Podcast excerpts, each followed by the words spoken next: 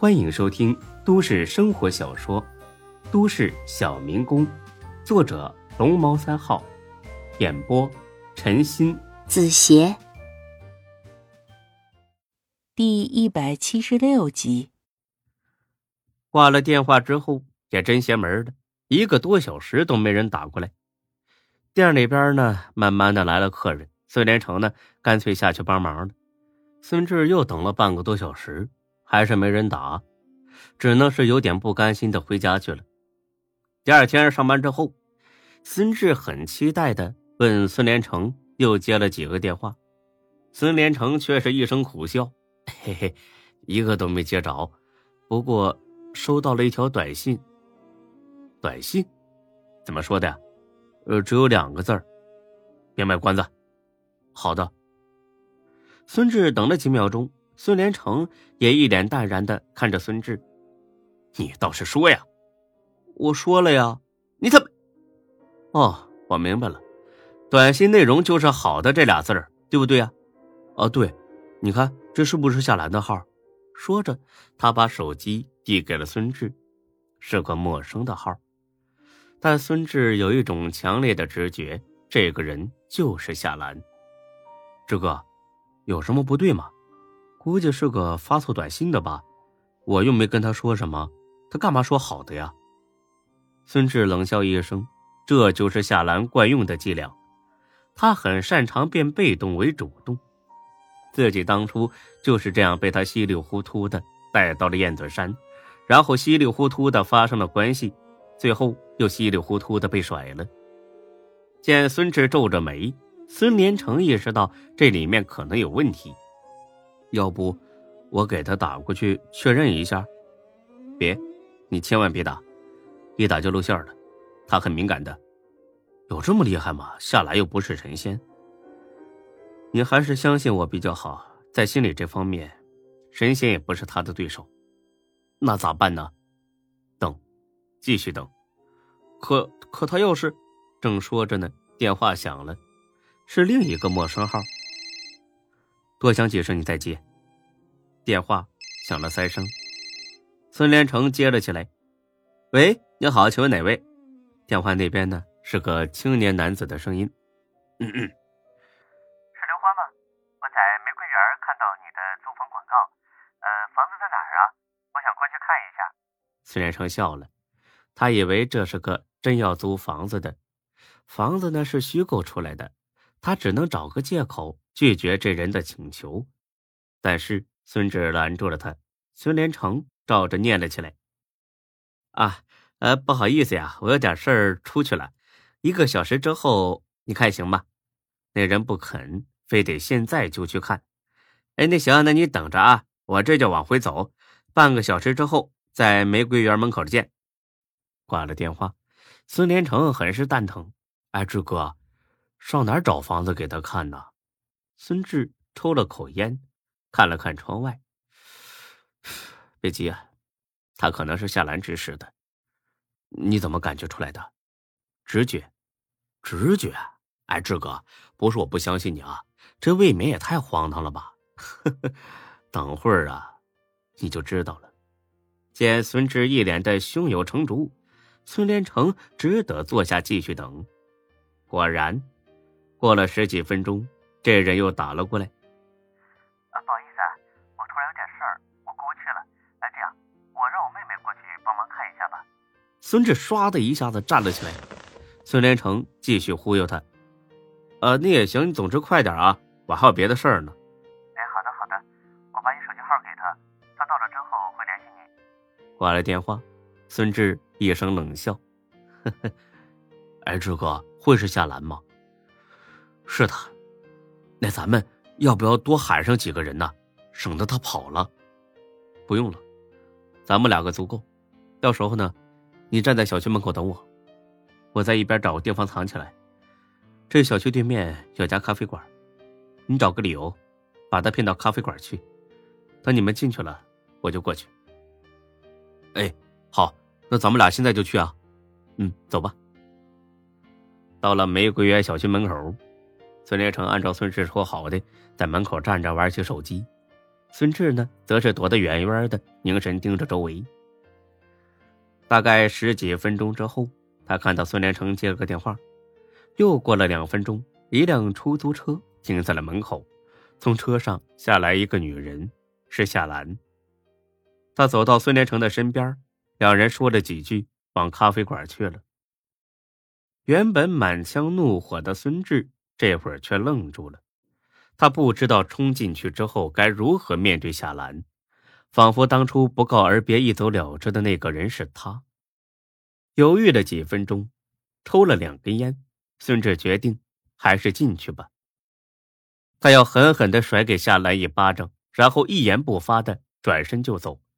从此之后，他们两个再无瓜葛。进了店，只看到孙连成一个人坐在那边，他呢？去卫生间去了，很快就回来了。哎，志哥，你你你别太激动啊！孙志冷笑一声，坐下了。他不会再为夏兰激动了，不对，应该是最后一次为他激动。一分钟过去了，五分钟过去了，很快十分钟过去了。孙连成有点急了。志哥，他不会是发现了你，躲在卫生间里不敢出来了吧？不会的，他才不会怕，他什么都不怕的。那，再等会儿。很快又过去了五分钟，孙连成憋不住了，他喊住一个路过的女服务员：“你好，刚才坐在我对面的小姐去卫生间了，一直没回来。我想请你帮我去看一下，她是不是出了什么事儿了？”“好的，请您稍等。”很快，服务员回来了。“不好意思啊。”女卫生间里没人，您的朋友大概已经走了。走了？不可能啊！我一直盯着门口呢。您是第一次来我们店吧？我们店有两个门口。什么？在哪儿啊？我去看看。喏，就在那边。孙连成忙跑过去一看，果然，在西北角还有一个出口，一个比较隐蔽的出口。志哥，怎么办？孙志沉默了几秒钟。我能看一下你们店里的室内监控吗？我这个朋友精神有点问题，我怕他自己走丢了。这个我决定不了，您去和店长商量一下吧。孙志立刻和店长沟通起来，店长很爽快的就答应了。孙志仔细的看了起监控，果然，夏兰是从那个小门离开的，而且他在离开之前还站在原地看了孙志十几秒钟。一脸淡笑的看了孙志十几秒钟，似乎他们还是那对亲密的恋人。出了咖啡店，孙志的心情再次糟糕到了极点，仿佛夏兰一直在某个看不见的隐蔽地方在盯着他。孙连成见状，小声安慰：“不好意思，志哥，肯定是我露馅了。他进来之后根本没问我房子的事儿，反倒问我。”从玫瑰园门口到火车站要坐哪几趟公交车？我根本不知道，我就说好几趟公交车都能到。刚才趁他上厕所，我上网搜了下，发现玫瑰园门口根本就没有火车站的公交车。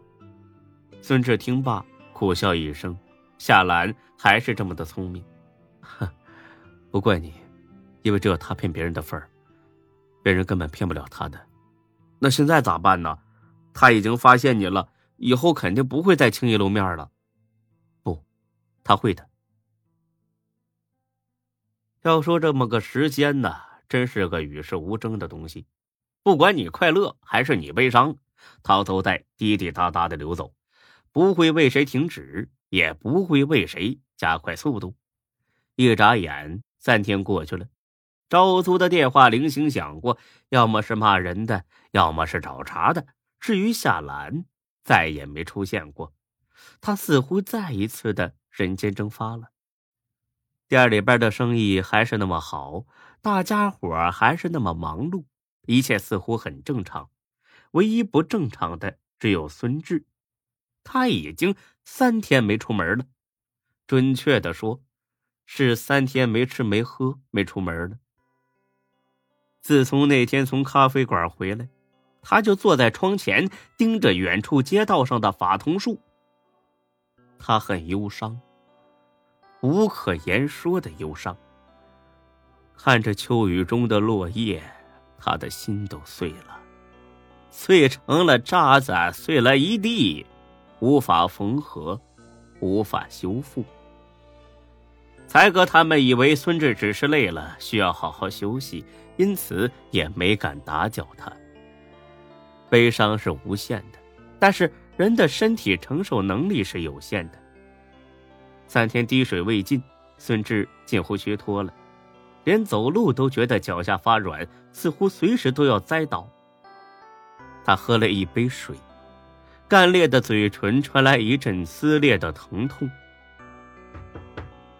有人敲门，孙志不为所动。大概是又推销什么产品的吧。他现在不想搭理任何人，但是那人很耐心，一直敲，就是不走。孙志烦了，谁呀？门外传来白露焦急的声音：“老公啊，是我，你真的在里面啊？你开门啊！”孙志愣了，他怎么能找到这里呢？估计又是才哥透露的消息。孙志猜得很准，确实是才哥说的。这几天白露几次到店里边找孙志，结果呢都扑了个空。今天他又去了，赖着不走。才哥没有办法，只好告诉了他。